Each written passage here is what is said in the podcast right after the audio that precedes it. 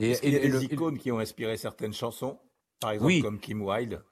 Ah, mais oui, Kim Wilde. euh, je, je regardais Kim Wilde, je la voyais à la télé.